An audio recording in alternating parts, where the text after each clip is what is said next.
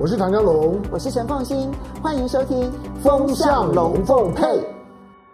大家好，我是陈凤欣，很高兴在周末的时候呢，跟大家聊聊天，然后用这样子的一个方式呢，来跟大家分享，在过去这一段期间，我所看到的一些国际财经啦，或者是金融上面的一些问题，然后我的看法，然后来跟大家分享。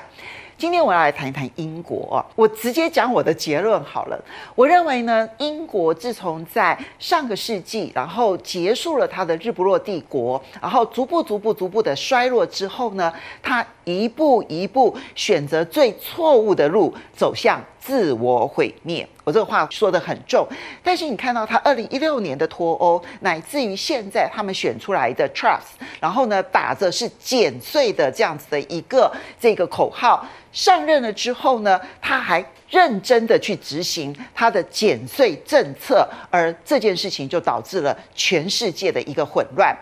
那么你会发现到说，最近其实很特别哦。那么不只是在前一个礼拜，英国提出了这一个五十年来的最大规模减税政策，立刻你看到了英镑的剧烈贬值，你也看到了英国的国债遭到了抛售。所以呢，不管是它的两年期、五年期、十年期，甚至于三十年期的英国公债呢，价格。快速滑落，然后它的殖利率呢高涨，然后来到了甚至于比意大利跟希腊来得更高这样的一个情况，到底发生了什么事情？那么不只是我们看到金融市场的立刻的一个反应，还有看到呢很多的批评者呢所使用的语言都非常的强烈，比如说美国的前财政部长 Summers 啊，他就直接批评说这个减税政策天真。那很多的投资银行呢，在批评这件事情的时候呢，就直接用无知、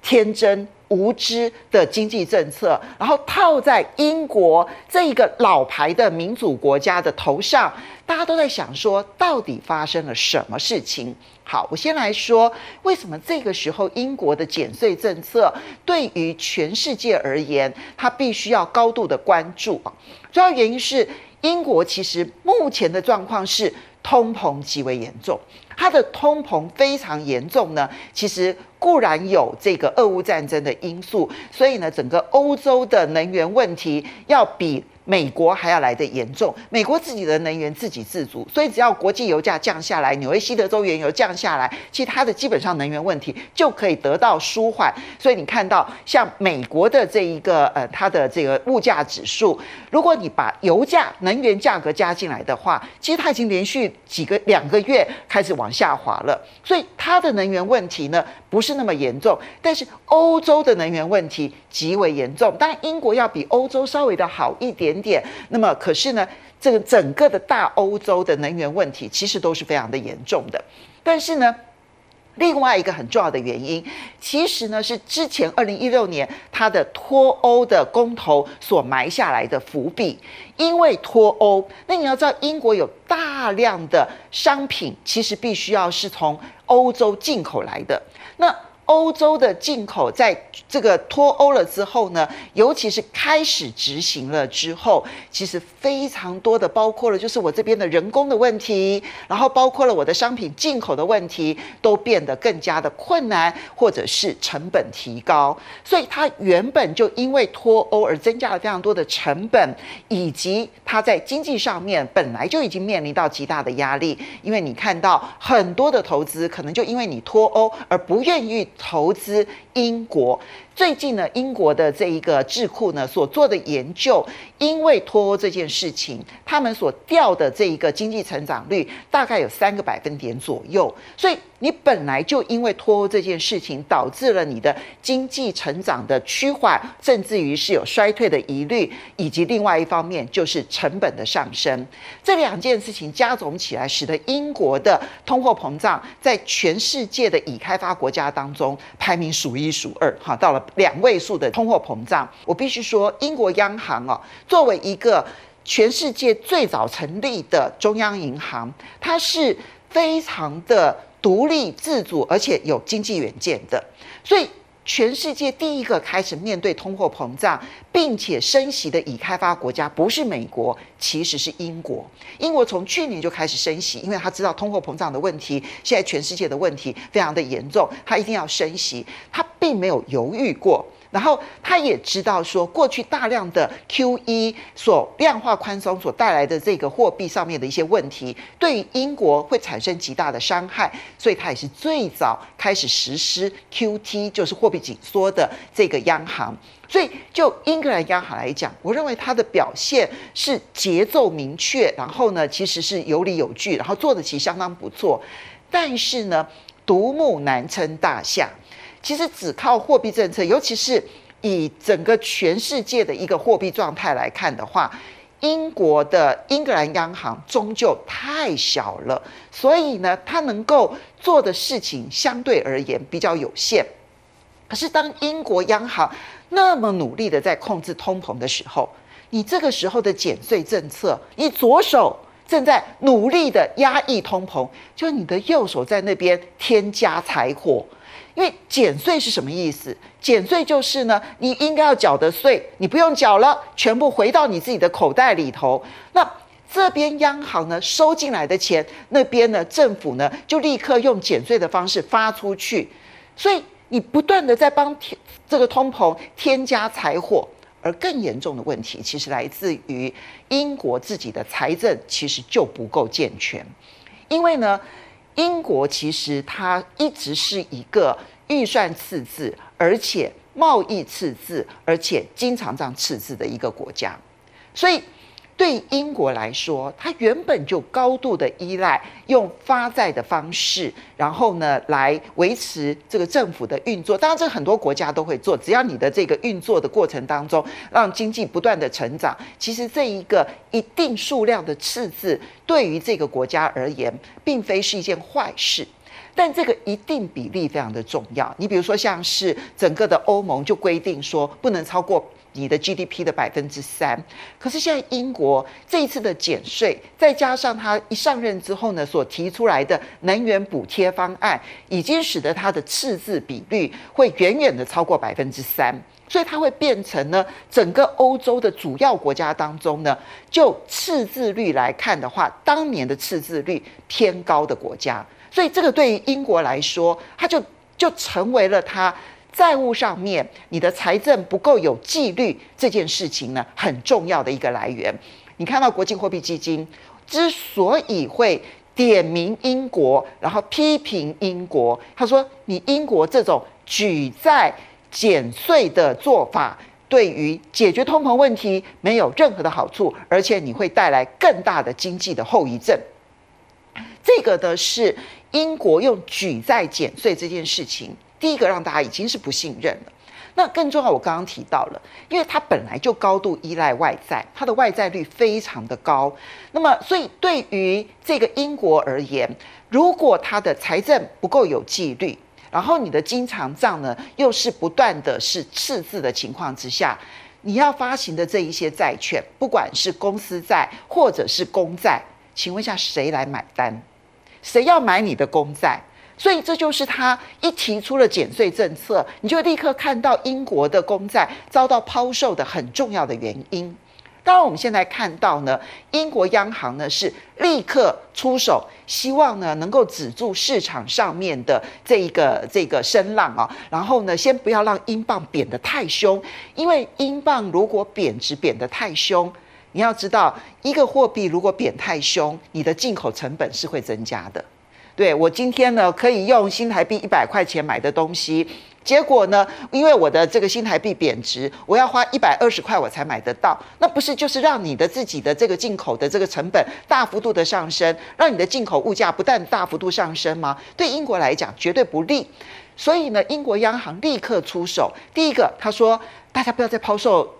英国公债了，我我收我收我收，我去买英国公债。然后呢，请大家呢不要再抛售英镑了，这样子哈。那因为我这边呢，我会随时采取升息的方式，然后让大家呢这个觉得说，哎，比较划算哈，就是投资在英镑上面比较划算。而且呢，之前大家记得吗？我提到说它是最早开始采取货币紧缩的央行。那我原定要去这一个呃紧缩的货币呢，我现在在十月底之前，我通通不我通通不做了。好，所以他想要在短期之内先去减少英镑的供应，然后呢增加英镑的需求，用这种方式我来维持英镑的稳定，有没有效？有效。但是长期呢？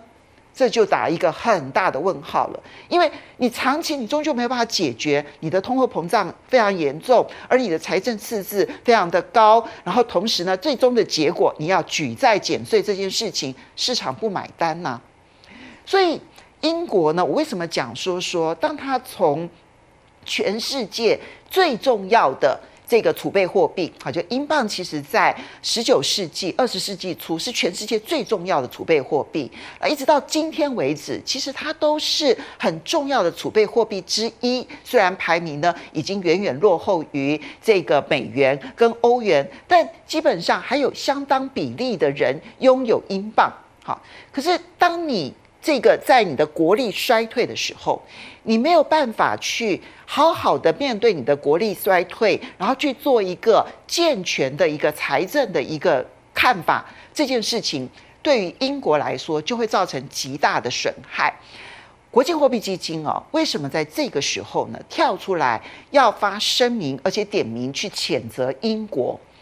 其实，嗯，早在这个整个这个英国推出减税政策之后哈。其实最强力批评的，第一时间跳出来的是美国的前财政部长 Summers 哈，他就说天真这件事情呢很糟糕，然后呢，他甚至于点名国际货币基金说，你为什么还不出来谴责英国？所以哎，奇怪啊，就是这边呢，这个 Summers 呢才刚刚提出了谴责之后，不到十二个小时，国际货币基金就立刻出来点名谴责，因为对国际货币基金来说，它会有一个很大的一个压力。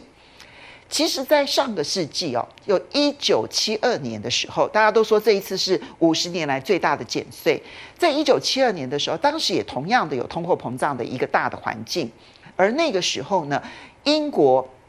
也采取了用减税的方式来救通膨，同样的一个策略。不过那时候的英国国力在全世界的比例来看的话，还是比较偏高的。哈，那那个时候的这个减税其实就已经产生了极大的后遗症。然后呢，它的英镑就一直维持不下去。然后呢，它的内部运作也产生问题，它的公债也是遭到了抛售。然后呢，它这样子一直撑撑撑撑撑撑到一九七六年的时候呢，没办法了。这时候，国际货币基金呢，就 IMF 就只好进场，然后呢去救英国。所以，一九七六年，国际货币基金就曾经有过一次救英国的这样子的一个经验。我相信呢，对于国际货币基金来说，他非常担心这一次会不会是他第二次必须要出手去救英国。最近呢，其实就连台湾哦，金管会呢都开始要去调查各个银行英国曝险部位到底有多少。原因就是很简单，因为你从金融的角度来看，现在这就是一个危险地带。这个危险地带到底会产生多大的后遗症呢？